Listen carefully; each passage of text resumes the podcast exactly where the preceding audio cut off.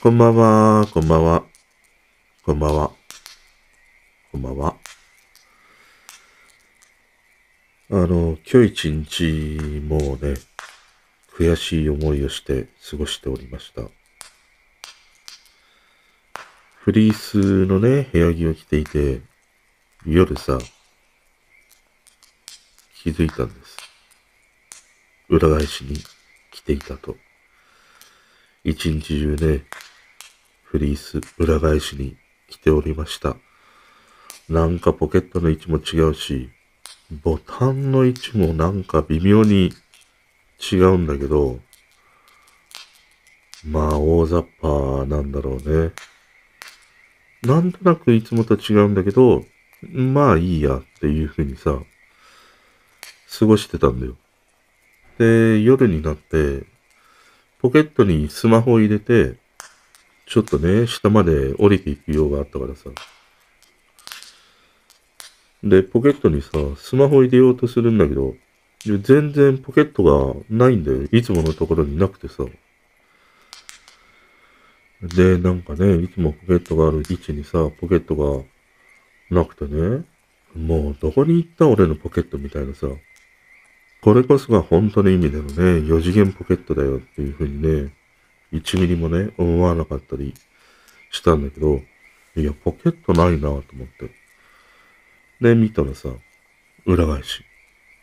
もうね、フリースのがっつり、裏地がさ、表地になって、もう完全、部屋着でさ、リバーシブルで。もうね、何が悲しいって、家で過ごすっていうことはさ、そういうことさえも気がつかないままにさ、一日を送るということだよね。出かけるのであればさ、鏡を見たり、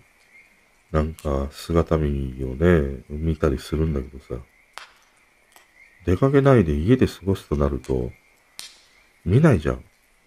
鏡なんて、ほとんどにおいて。だからね、気づかない。全く、悔しいよ。この生活が、潤いがなさすぎるわ。本当に。ということで、こんばんは。だからもう、さ、全部、リバーシブルにすればいいんじゃねえか？ね。でも、ああいう、その、いろいろあるじゃん。リバーシブルでさ、着れるアウターとかよくあるじゃん。あの、MA1 とかもそうだよね。裏が派手なオレンジになっていてさ。あれって一応そのオレンジのね、理由とかあるんだけど、でもああいうリバーシブルの服って、買うときはさ、なんかちょっとテンション高くなるじゃん。いや、一着で二着分楽しめるのみたいなものがあるけどさ、一度たりとて、リバーシブルでさ、したことね、ないな。いつも決まった面しか着てないし、なんなら中途半端にアウター素材のものがインナーにあるっていうことの方がさ、ものすごくなんか、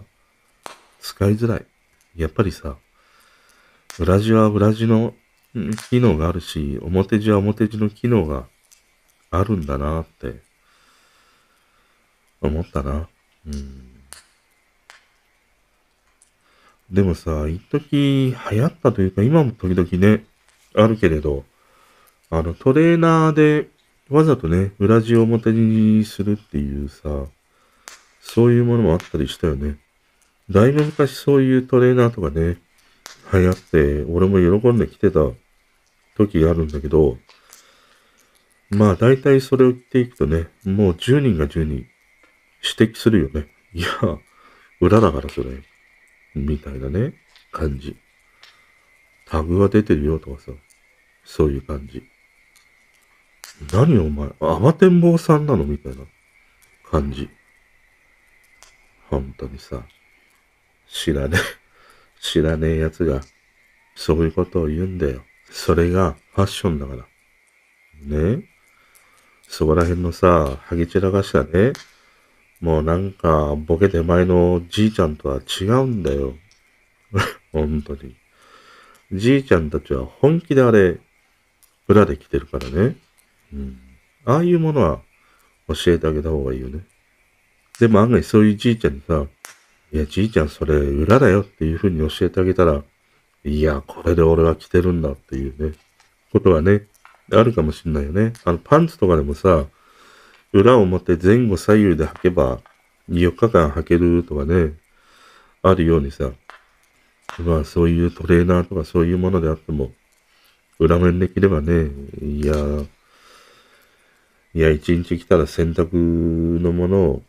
使い切れるじゃないかっていうふうにね、言っている人もいるかもしれないよね。いや、なんか、思いがけず、表裏を間違えただけで、まあまあなんか、話のネタになったね。で、あの、日本ハムファイターズ、日本ハムファイターズか、の球場が、ね、もう開業してるのかな ?3 月っていう風にあるからね、もうオープンしてるのかもしれないんだけど、北海道ボールパーク F ビレッジというね、球場ができたんだよね。で、これは結構ね、なんか楽しみだったりして、あの、今までのちょっと既存の球場とはね、だいぶ作りが違うというか、本当になんか北海道にね、一つのこう球場を中心として街というかそういうものをね、作るというようなものになってたりもして、あの、斎藤祐樹がね、YouTube でやっぱりこの球場を紹介しているものとか見たんだけども、いや、俺が知っているもう球場とは全然違うんだね。もう何十年も球場なんか行ってないからさ、コンサートでドームに行ったりしたぐらいで、野球を見に行ったことってもう、本当に全然ないんだよ。で、それこそ、ドームになる前のね、後楽園球場とか、あと、川崎球場とかね、神宮とかね、うちからの近場ということでは、よくね、小学生ぐらいの時は野球少年だったからさ、みんなでね、よく見に行ったりしてたんでね、後楽園とかも小学生だと100円ぐらいで入れるんだよ、外野席って。だから早めに行って練習風景を見たりしてね。で、選手にさ、ちゃちゃ入れてね、なんかボールくれとかさ、帽子くれとかさ、グローブくれとかね、観客席からね、言いまくったりしてたね。だから、俺の記憶にある球場って、まあ、新しめなもので言うと、ああいう東京ドームぐらいのイメージしかないんだけど、この北海道ボールパークビレッジってもう全然違うんだね。その、いろんな飲食店みたいなものも入ってるし、なんかレストランみたいなものがあって、ね、食事しながら野球が見れるとかね、なんか、アメリカの球場かのようなさ、そのアトラクションの中にレストランがあるみたいなね、そういうものがあったりもして、いやもう全然ね、昔の野球場とは本当に違うんだなっていう。ものがあってさ、なんかね、機会があれば見てみたいなと思ったりはするんだけど、もう一つね、これで面白いというか、まあ昨日そのジムニーのね、話をしていた知り合いの彼女というのが北海道に住んでいるからさ、なんかすげえ自慢げに話してたんだけど、要はこの球場の住所、この球場がある住所がさ、今までは北海道北広島市共栄なんちゃらかんちゃらみたいなね、住所だったんだけど、今後はこの新住所が F ビレッジ何番地みたいな。要はその F ビレッジというね、風に住所が変わるということで、その住所に F というね、ものが入るんだよっていうふうに、すげえ自慢されたんだけど、でも、確かに住所でさ、アルファベットが入っている住所って、あんまり目にしたことないもんね。そのマンションとかで A と F ととかね、その建物を ABC とかそういうものはあったりしてもさ、じゃあ例えば、港区、映画区、南蛮地とかさ、そういうものってないじゃん。だからね、この F ビレッジというね、アルファベットを使った住所っていうのはね、初めてなんじゃないかな。他にもあるのかもしんないけどね。ただなんか、かっこいいよね。海外みたいな感じで。いいよね。ただなかなか下町にはそぐわないな。浅草とかさ。ねえ。うちの方とかさ、まあ足立区とかさ、ああいうところもさ、例えば足立区西新井どうのこうのみたいなものがあったらさ、いや、足立区、映画区、385番地、みたいになったらさ、いやもう、そこはニューヨークなのかみたいな感じになるもんね。でも行ってみたらさ、結構商店街でさ、賑わってね、コロッケ100円でうまいぞとかさ、そんな感じがあったりしてね。だからやっぱり、こういうアルファベットのね、番地というか、町名みたいなものっていうのは、こういう新しい街はあるかもしれないけど、やっぱり古くからある街、下町みたいなところとか、あと、ああいう歴史がある街ね、鎌倉とか、京都とかさ、そういうところにはね、なかなか合わないけど、まあ、新しい街ということでは、いいよね。うん、なかなかに。いい感じだな。全然、全然住みたくないけど。ねえ。住みたくないけど、行ってみたい。あの、でもこういう感じでさ、俺住んでみたいなっていうふうに思うのが二つあって、一つがあの、長崎のさ、ハウステンボスだよね。あそこはそのヨーロッパの、こうね、街並みを再現してたりもして、家の前にさ、ああいうボートとかね、横付けして水上生活ができるみたいなさ、ものがあったりしてね。あの、いいよね。まあ、ボートは買えないからね。俺はもう手漕ぎボートだね。手漕ぎボートで家の前に横付けするわ。あの、船を漕ぐのはもうめちゃくちゃ うまいから。ボート屋さんでバイトしてたりしたぐらいだからさ。手漕ぎボートはね、死ぬほどうまいし、死ぬほど速いよ。だから一つはね、ハウステンボスに住んでみたいなって思うのと、もう一箇所はね、あの、静岡県ね、トヨタがさ、実験的な街を作ってるんだよね。ウーブンシティって言って、まあ一つの街が、そのトヨタのね、あある種その実験場みたいなものがあって、その、完全自動化された自動車がね、街の中を走ってみたりとか、その、エネルギーがね、あの、水素エネルギーで全部供給されたり、それでこう、電源を起こしたりとかね、要はその環境に優しいというかな、次世代のそういう燃料でね、生活をするとかさ、要は実験的な街づくりをしてたりもして、そこは住んでみたいね。でも、いわゆるこういう新しい街というか、昔からある街ではなくてさ、その新興住宅街と言われるようなね、ところにも住んだことがあるんだけど、確かに街は、こう、区画整備されて、様々なね、インフラがあったりもして、便利ではあるんだけど、そんなになんか、いいとは俺はやっぱり思わなかったりしたね。でやっぱりなんか、住み慣れた場所が良くなって、戻っていったもんね。その近くに商店街があるとかさ、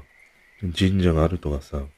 そういう場所がやっぱり良くて、うん、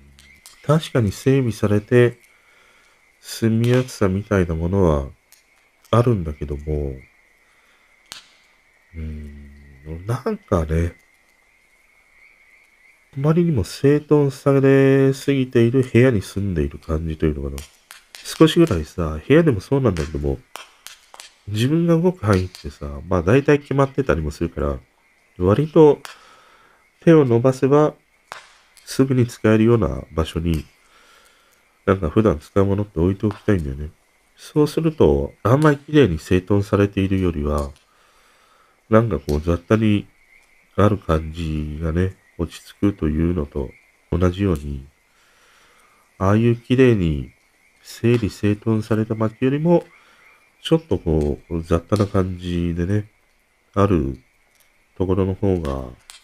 やっぱりなんか落ち着くなっていうものがね、あるね。まあ、ただこのアルファベットでとね、地区名っていうのは、うん、まあ今後、他でもね、増えていくかもしれないね。新しいその住宅街みたいなところなんか特にね。こう名前一つでさ、そのエリアのステータスみたいなものがさ、こう向上していくようなね、ものとかね、印象が良くなるとかね、イメージ戦略的なことでもね、ああいう街の名前ってあるからさ、いい試みなんじゃないかなって思ったりするな。あとさ、勝間のかっちゃん、勝間和代。ね？もうまた最近さ、レコメンドされるからね。レコメンドされたら、まあ大体見るんだけど、あのね、マイクを変えてた。勝間のかっちゃん。俺も今使っているマイクはさ、あの、まあいろいろ、最近もね、マイク沼にハマって、ラベリアマイクを使ったり、ワイヤレスマイクを使ってるんだけど、最近なんか、いい感じだなと思って使っているのが、EATX っていうさ、USB マイクなんだよね。ここ3、4回で使っているマイクがさ。で、この EATX って、あの、いい感じの声に整えてくれるんだよね。ただ USB マイクで、しかもその、いろいろとアプリケーションによって声を変えられるんだよね。そのラジオ風の声にしてみたりとか、こうなんていうの？ステレオ収録とかもできるから、声がこうステレオでね、収録できて、その感じをこう調整できたりとかさ、あとイコライザーがついてたりとかさ、そのアプリによって結構その音質とか音色を変えられるんだよね。ただそのアプリがさ、ロジクールのさ、ゴミアプリを使わないと、その声がね、いろいろできないんだよね。で、そのロジクールのマイクをね、管理するアプリを入れると、結構悪さをするからさ、一回ダウンロードして使ったんだけど、あまりにも使いづらいし、不具合も多いということで、削除してしまったんだよ。でもそのアプリがなかったとしても、いろいろその声色がね、調整できないと言ったとしても、この EATX のマイクって、多分ね、ゲート機能がついてたり、あと、コンプレッサーとか、多分リミッターみたいなものもね、もうこのマイクの中に多分あるんだと思うんだね。その声が、こう、大きい声、小さい声にしても、大体同じレベルでね、取れていたりもするし、話していないときは、ゲートを閉じて周りの音をね、遮断している効果も若干あるんだよね。だから、そのロジクールのアプリを使わないでも、このマイク単体でもね、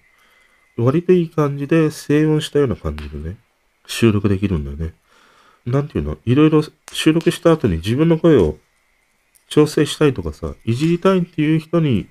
とってはね、あんまり向かないよね。そういうふうにもう収録した時点でゲート聞いてたりコンプレッサーが効いてるから、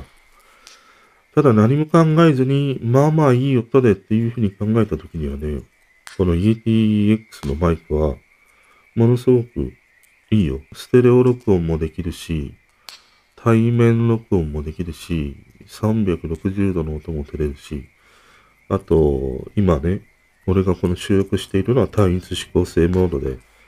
マイクが向いている方向だけの音をね、拾ってくれたりもするし、で、勝間の和ちゃんもね、この X ではないんだけども、イエティのね、マイクを使ってましたね。うん。いや、今日はなんか、ここに正面に目立つマイクがあるなと思って変えたんだね。今日のね、話は良かったよ、すごい。重量パフォーマンスっていう話をしてて、なんかその自分家に、あの、プロジェクターがあって、それが壊れたらしいんだよね。で、そのプロジェクターがもうだいぶ古いものだから、修理に出すっていう時に、もうめちゃくちゃ大変だと。業者の人に来てもらってね、下ろしてもらうとか、修理に持ってってもらうとかでもさ、20キロぐらいの重さがあるから、とにかくもうめちゃくちゃに大変だし、その、それだけ重いものになるとさ、あの、そういう専門の業者に来てもらわないとならないわけじゃん。取り外しも取り付けも。だから結局、コストがかかるっていうね、話をしてたの。だから、結局、年をね、重ねていくほどさ、軽いものにしていった方がいいっていうさ、要は話なんでね、すべてのものにおいて、軽いものの方が、例えば部屋の間の移動もできるし、まあ普段持ち歩くのもそうだし、なんか仮に壊れたと言っても自分でこう、持ち込むこともできるしっていうね。だから、重いものっていうのはパフォーマンスが悪いっていうね。そういう話をしてたの。でね、この年を重ねるほどに軽いものを選んでいくっていうのはさ、うちの袋とか親戚のおばちゃんとかも、みんなそうで、カバンもリュックも傘も、靴も、すべてだね。全部、やっぱり軽いものを選ぶようになっていくんで。あと、料理するときのフライパンとか鍋とかもね、もう重いものはさ、本当に嫌がるんだよね。だからね、確かにこの、重量パフォーマンスっていうものはあって、うん、軽いものほど、俺もいいと思う。何事においても軽ければ軽いほど、いいなって思うようにね、なってきた。俺が一番最初にそれを感じたのはね、時計だったりしたね。腕時計。それまでは、もうごつめのさ、なんか例えばプロトデックとかね、あとパネライトがさ、パネライトがもうめちゃくちゃでかいし重いんだよ。で、喜んでつけてたんだけど、ああいうでかい時計ってさ、まあ、とにかくエレベーター乗る何するって言ったらいつの間にかぶつけてるしね。邪魔だしさ、服にも引っかかるしさ。で、何よりももう重いしね。で、ある時から軽い時計っていうことで、一時期はもうあの G-SHOCK の一番ベーシックなやつ。四角いやつ。あればっかりね、使っている時期があって、それから今はもうあの、Apple Watch にね、変わったりして、Apple Watch もさ、最近ウルトラって割とね、アウトドア系のごついやつが出たんだけど、やっぱりでかいし重いしみたいなことがあってね、俺はあの、普通のスタンダードのね、Apple Watch の方が、もう圧倒的に使いやすいっていうね、ものがあったりしてね。だから、やっぱり以前はさ、なんか、重さに価値を見出していたところって、確かにあったんだよね。重いものというのはなんか価値があるとかね。そういうものがあったりしてさ。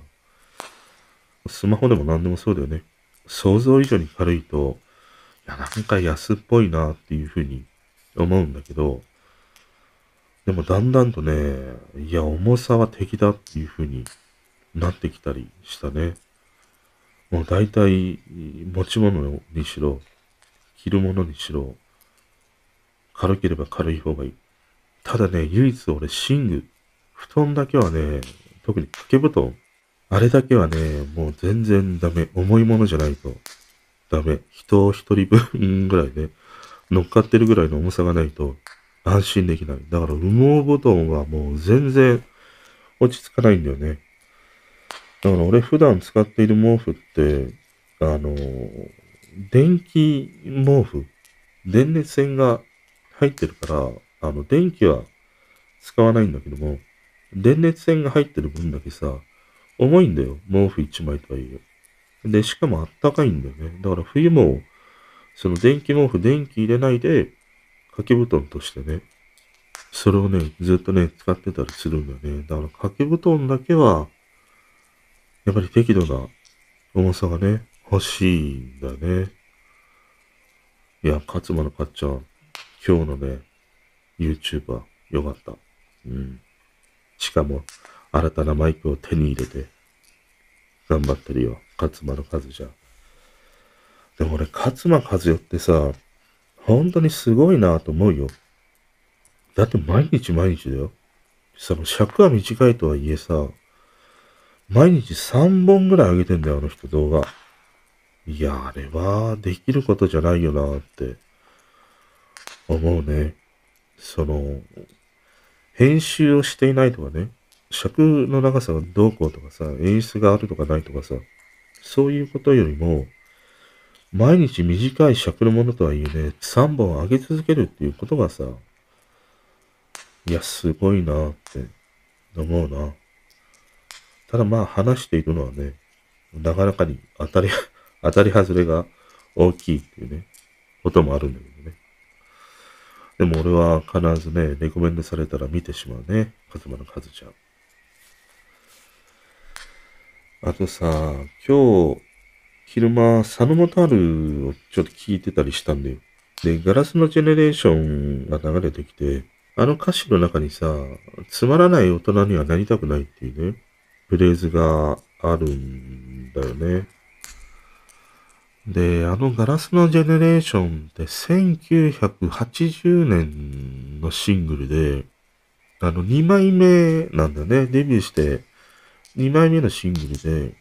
俺はシングル曲というよりはノーダメージっていうさ、アルバムに収録されていて、すごい、あのノーダメージでハマったんだよね、サルモタールにね。だからそれで、この曲とかはね、もう、しこたま聴いてたっていう思い出の曲だったりもするんだけど、このガラスのジェネレーションの中のさ、つまらない大人にはなりたくないっていうね、フレーズが、やっぱりなんか当時ね、刺さったんだよね。尾崎よりも俺はこのサノモタールのね、ガラスのジェネレーションの方にね、そういう時の、なんか、ガキならではのこう反骨心というか反抗心みたいなものがさ、あったりもして、で、このガラスのジェネレーションって佐野元春が多分23とか24とか、要は20代前半の頃にね、書いた曲だと思うんだよ。だからやっぱりなかなかね、そういう年頃の時って、うん、やっぱりこういう同じようなね、似たような思いがあったりもして、自分も毎日俺は専門学校行っててさ、東京駅にこう通勤する人たちと反対側に向かって行くんだよね。俺はいつもそれで通学をしてて。で、ああいう東京駅で働く人たちの仕事場に向かう、あの、なんて言うんだろう、大群みたいなものを見ててさ、毎日、すんげえ嫌だったんだよね。なんか、こういう同じ色の、ね暗い色のスーツを着て、毎朝毎朝決められた時間にね、脇目も振らずに、ああいう風に軍団で、みんなね、大手町なのか、あそこら辺にね、勤める人たちが通勤する姿をね、毎日毎日見ててさ、いや、本当につまらない大人になりたくないなって、ものすごい当時思ってて、で、一番思ったのがさ、とにかくそのスーツを着るような仕事がしたくないなっていうのがあったりしたんだよね。で、この当時つまらない大人ってどういう存在かっていうふうにさ、思い出してみると、こう、なんて言うんだろう、その趣味とかそういうものもないしね、なんか熱中するものもないし、毎日毎日ああいう風にね、スーツを着て同じ時間に仕事場に一心不乱に通勤していく。で、こう、休みはね、家でなんかダラダラ過ごすみたいなさ、そういうものがあって、毎日毎日仕事だけにね、追い立てられるようなああいう大人ってつまらないよな、退屈だよなっていう、そんなイメージがね、あったりはしたんだよね。で、実際に自分がそういう大人になってみると、うん、やっぱり全然こう見え方とかね、考え方とかすごい変わってきたなって、今日ね、この曲を聴きながら思ってさ、今自分自身が、まあ周りから見たらさ、大人と見えるような年回りになった時に、つまらない大人ってどういう存在かなっていうふうに思うと、うん、まあやっぱり、俺が今の年でつまらない大人って思ってしまうのは、うん、なんかそのダサい大人みたいなね、ところがあったりして、要は自分の様々な権力や利権を守るために、なんかね、全然未来や周りのことを考えずに自分のそういうものだけを考えているようなね、大人とかさ、あと、うーん、なんて言うんだろうな。すべての言葉や考え方が自分が正しいっていうね、他を一切受け付けないような大人とかね。要はその、他を一切こう許容しないというか、受け入れない、許さないっていう、そういう大人がつまらないなっていうふうに思うようになったんだよね。だからそれって多分、ああいうガキの時に聞いていたつまらない大人のイメージっていうのはさ、こう、今になって思うとね、そういうふうに日々を真面目に生きている人たちっていうのは、決してつまらない存在ではなくてね、むしろ、うん、そういう風でありたいって今はね、思うぐらいなものでさ、それよりも自分のことだけをこう考えて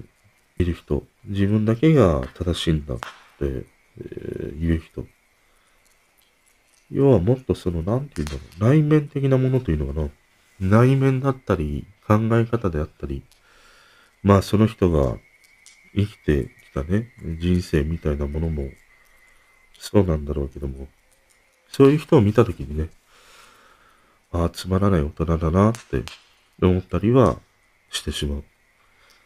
でもしてしまうんだけど、もう少しなんかね、自分自身は成長したなと思うのが、そういうつまらない人であってもさ、そういう風になっていった理由が必ずあるんだよね。その自分の立場や利権を守るっていうのは、やっぱりそこには何かね、守るべきものがあって、それは自分の理想みたいなものである場合もあるし、家族でね、あることもあるし、うん会社であることもあるし、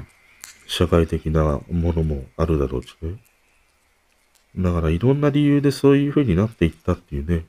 ものがさ、必ずあるからね。うん。だから全てがそういうふうに表面的なもので感じてしまうね、イメージだけで全てをね、のし量るっていうのは、あーそれはそれでなかなかにね、まだまだ大人になりきれていないだけだよな、ともね、思ったりはするんだよね。ただまあ今、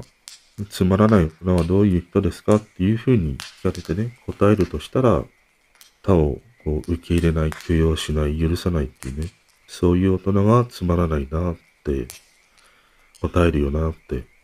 ちょっとね、この曲を聴いてて思ったりしたね。でもやっぱりさ、こういう青いっていうことは、もうかけがえがないよね。本当に。もうじじいだな。そんな、そんなこと言ってんのは。だからね、青いうちっていうのはさ、何を言っても何をやっても、まあ大体、許されてきたんだよ。今までってね、割と大人が余裕があったり、許容してくれるものがね、あったりしたからね。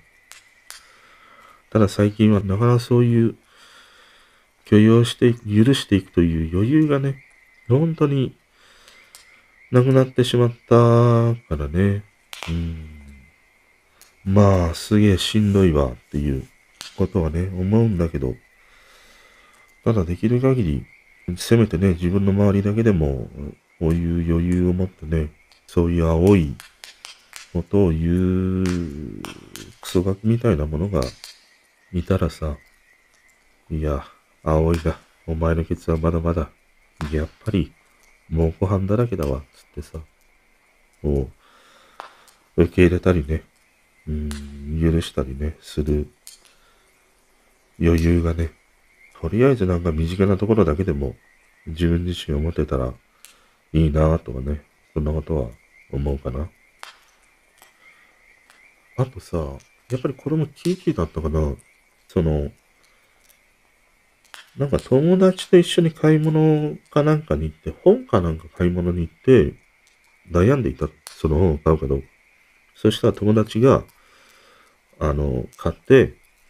読んでみて、面白かったら貸してあげるって言ってくれたと。で、それが嬉しかったっていうね。まあ、そんなブログの記事だったりしたんだよね。で、やっぱりさ、この貸し借り文化ってさ、すげえいっぱいあったなと思って、一番身近なところだと、ああいうレンタル CD とかね、まあ今もレンタル CD とかさ、ビデオとかあるんだけど、でも、まあ圧倒的にサブスクでね、見るようになったというものもあるしね。案外こういうその貸し借り文化って、だいぶ減ったよなっていう。だから今ってさ、あんまり仮パクって聞かなくなったじゃん。ファミコンにしてもさ、漫画にしてもさ、だいたい小学生ぐらいの時って、何かしらこう仮パクのね、経験というか、まあ被害もあるし、あの、する側というものもね、あるかもしんないんだけど、なんか経験してきたものがね、あると思うんだよ。今その仮パクすらあんまりないもんね。要はその物質ではなくなってきたっていうことだよね。ゲームはスマホやああいうスイッチにしろ何にしろ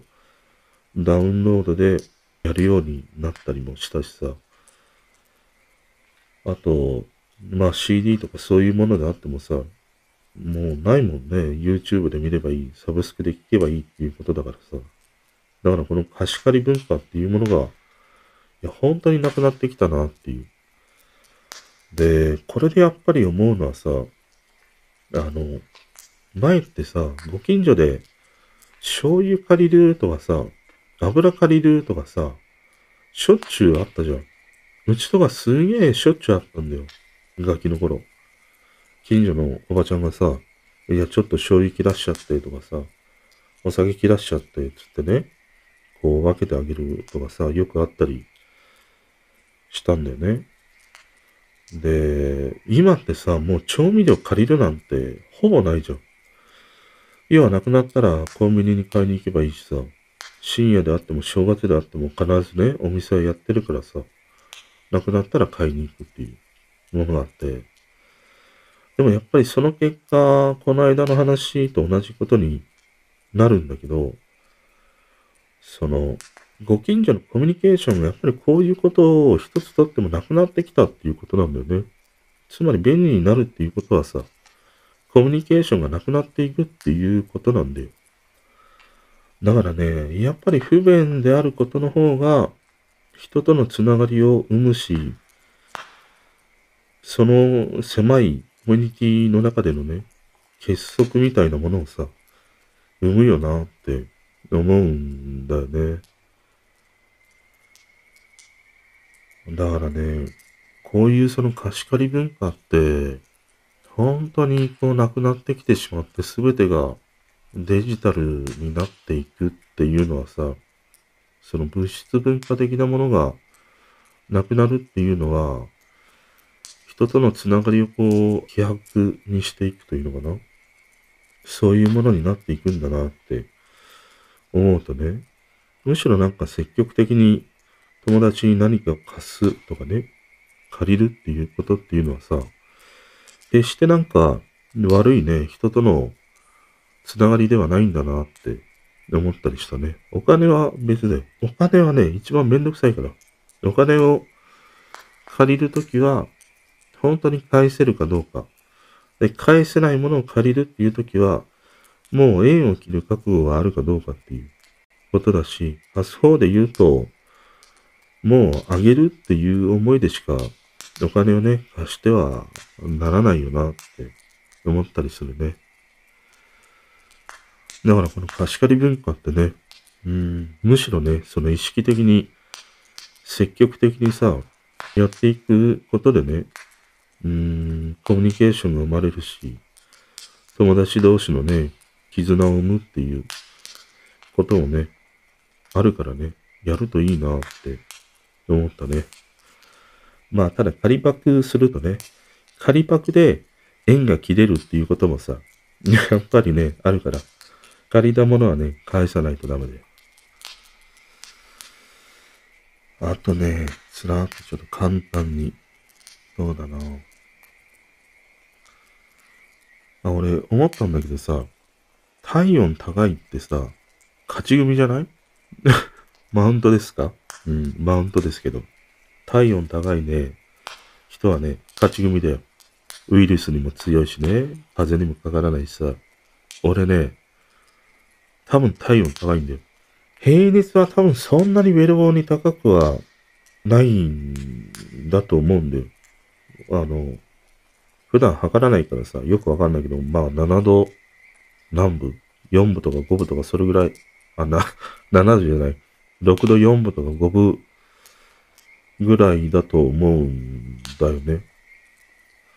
ただ、割と、もう、今ぐらいの時期なんか、家の中では T シャツだしね、薄着なんだよね、もうね。ただ、まあ今日はちょっとね、寒かったとはいえ、ここ最近すげえ暖かかったりもしたからさ、割と T シャツで過ごしてたりするぐらいなんだよね。だから体温は高い。ね、この体温が高いっていうのはさ、いろいろその風邪をひきにくいとかね、ウイルスを死滅させるとかさ、いろんな諸説があったりもして、体温が高いっていう人はね、いいんだよね。だからさ、体温が高い俺はね、勝ち組だよ。どうだ俺。本当に。いいだろ。体温高いの。まあそんなね、体温マウントを取ってみたかった。あとさ、今週、先週か、リリー・フランキーのスナックラジオ聞いてて、待ち時間とかのね、話をしてたんだよね。で、リリー・フランキーが最長で豊島園で8時間待ったっていうね、話をしてて、確かに携帯がない時ってね、仕事も待ってたりしたよね。もう途方もないぐらいね、待ってたりしたなと思って、俺は最長で4時間ぐらい待ってたりしたことがね、あったりしたんだけど、うん。でもこれもやっぱりさっきの貸し借り文化と一緒で、今や携帯でね、すぐさま連絡が取れるからさ、いや、遅れるの遅れないの、いけるのいけないのってね、連絡ができるからいいけど、やっぱり携帯がない時代って、その人とのつながりが、やっぱり濃かったよね。濃かったし、日常の中に人を信じるっていうことがさ、常にあったよね。そういう彼女は友達と待ち合わせをしてさ、遅刻で全然来なかったとしても、いや、必ずあいつ来るからなって思ってさ、割と待ってたりしたもんね。そこには小さな信じるっていうさ、思いが、まあ、いつもなんかあったし、試されていたなっていうものがね、あったりしてね。やっぱりこれも同様に、スマホが出てきて、携帯が出てきて便利になった分だけ、そういう人とのつながりっていうものをやっぱり、こう、薄めてしまうというのかな。軽いものにしてしまうっていうね、ものがあるなぁと思ったね。あとね、あの、お店とかでさ、入るじゃん。で、まあレストランとかでもさ、居酒屋とかでもいいんだけど、注文するじゃん、店員さんに。で、俺さ、まあ、友達と行った時はどうでもいいんだけど、例えば自分の彼女とかね、一緒にお店に行った時とかって、必ず俺が注文したいんだよね。店員さんを呼ぶのもそうだし、メニューを見て選ぶのもそうだし、もちろんその、彼女の食べたいものを聞いて、それを俺が店員さんにね、伝えたいっていうことなんだけど、でもさ、その、なんで言うんだろう。まあ、それが、多分、マナーだみたいな思いがあるからね、それが当たり前でやってたりはするんだけど、ある時さ、その彼女と付き合い始めて間もない時にお店に行って、彼女が店員さんを呼んで、自分でさ、注文してたんだよ。俺が食べたいものとかも聞いて、彼女が全部まとめてね、注文してくれたの。で、その時にね、めちゃくちゃね、惚れた。というか、惚れ直した。いや、それまでさ、自分が注文するのが当たり前っていう風に思い込んでいたし、なんか彼女とかね、女の子や女性にそういうことをさせるのはみたいなさ、あの、ものもあったりして、やってきたんだけど、でもそういう風に、彼女の方がね、店員さん呼んで注文してくれるっていう何気ない、そういう行為にさ、いや、こんな感情になるんだっていうのがね、未だになんか忘れられなくてね。だからもう一回さ、あの女性とかね、女の子で、彼氏に惚れ直させたいっていう風に思った時は、お店とかに行ったらさ、自分で全部注文してみ店員さん呼んで。そうするとね、案外男はバカだからね、そういう、ある種、頼れるというか、頼りがいのある女性だな、みたいなね、見直したりね、惚れ直すっていうことはね、あるからね。うん。注文してみ読んだり。ああとね、あのー、まあ相変わらず飯テロというか、いろいろね、毎日毎日何かしら飯テロ動画みたいなものがネットの記事とかね、話題になるというものがあるんだけど、まあこれだけあのスシローでさ、大炎上して、日本中の人たちにね、知れ渡るとなった状況にあって、それを知りながらまだ未だに飯テロをしてるのってさ、恐ろしいほどにさ、ダサすぎるよなっていうね、思いがあって、あのー、まあ、なんか、やっちゃうんだね、ガキはね。バカだから。うん。俺もガキの頃すげえバカだったからさ、やっちゃうんだよ。ああいうわけのわかんないことを周りに乗せられて。でもさ、ああいうなんか、二番線時間っていうのが、もちろんああいうさ、わけのわかんない行為っていうのはさ、まあやっちゃいけないんだよ。当たり前のように。やったら、そのお店の頑固親父にね、ぶったたかれたりさ、店追い出されたりとかさ、前はあったりはしたんだけど。でも俺はそういうその、ああいうやってはいけない行為、それを真似て、同じことをね、やるっていう、この二番煎じということにね、なんか、すげえダサいなっていうことの方がね、こう湧き上がってくるんだよね。何でも二番煎じって、うーん、なんかね、ダサいんだよ。すべてにおいて。特にああいうね、いたずらとか悪さみたいなことっていうのは、二番煎じであればあるほどダサいからね。ああいうダサいっていうものは、その大人たちがね、ああいう子供たちがやることをぶったたくよりも、同世代がね、いや、お前ダサいね、みたいなことの方がね、よっぽど考えるし、いや、本当に俺ダサいんだなっていうふうに思うしね、大人がどうこうとか言ったとしてもね、まあ聞かないよ。ガキは。それよりもさ、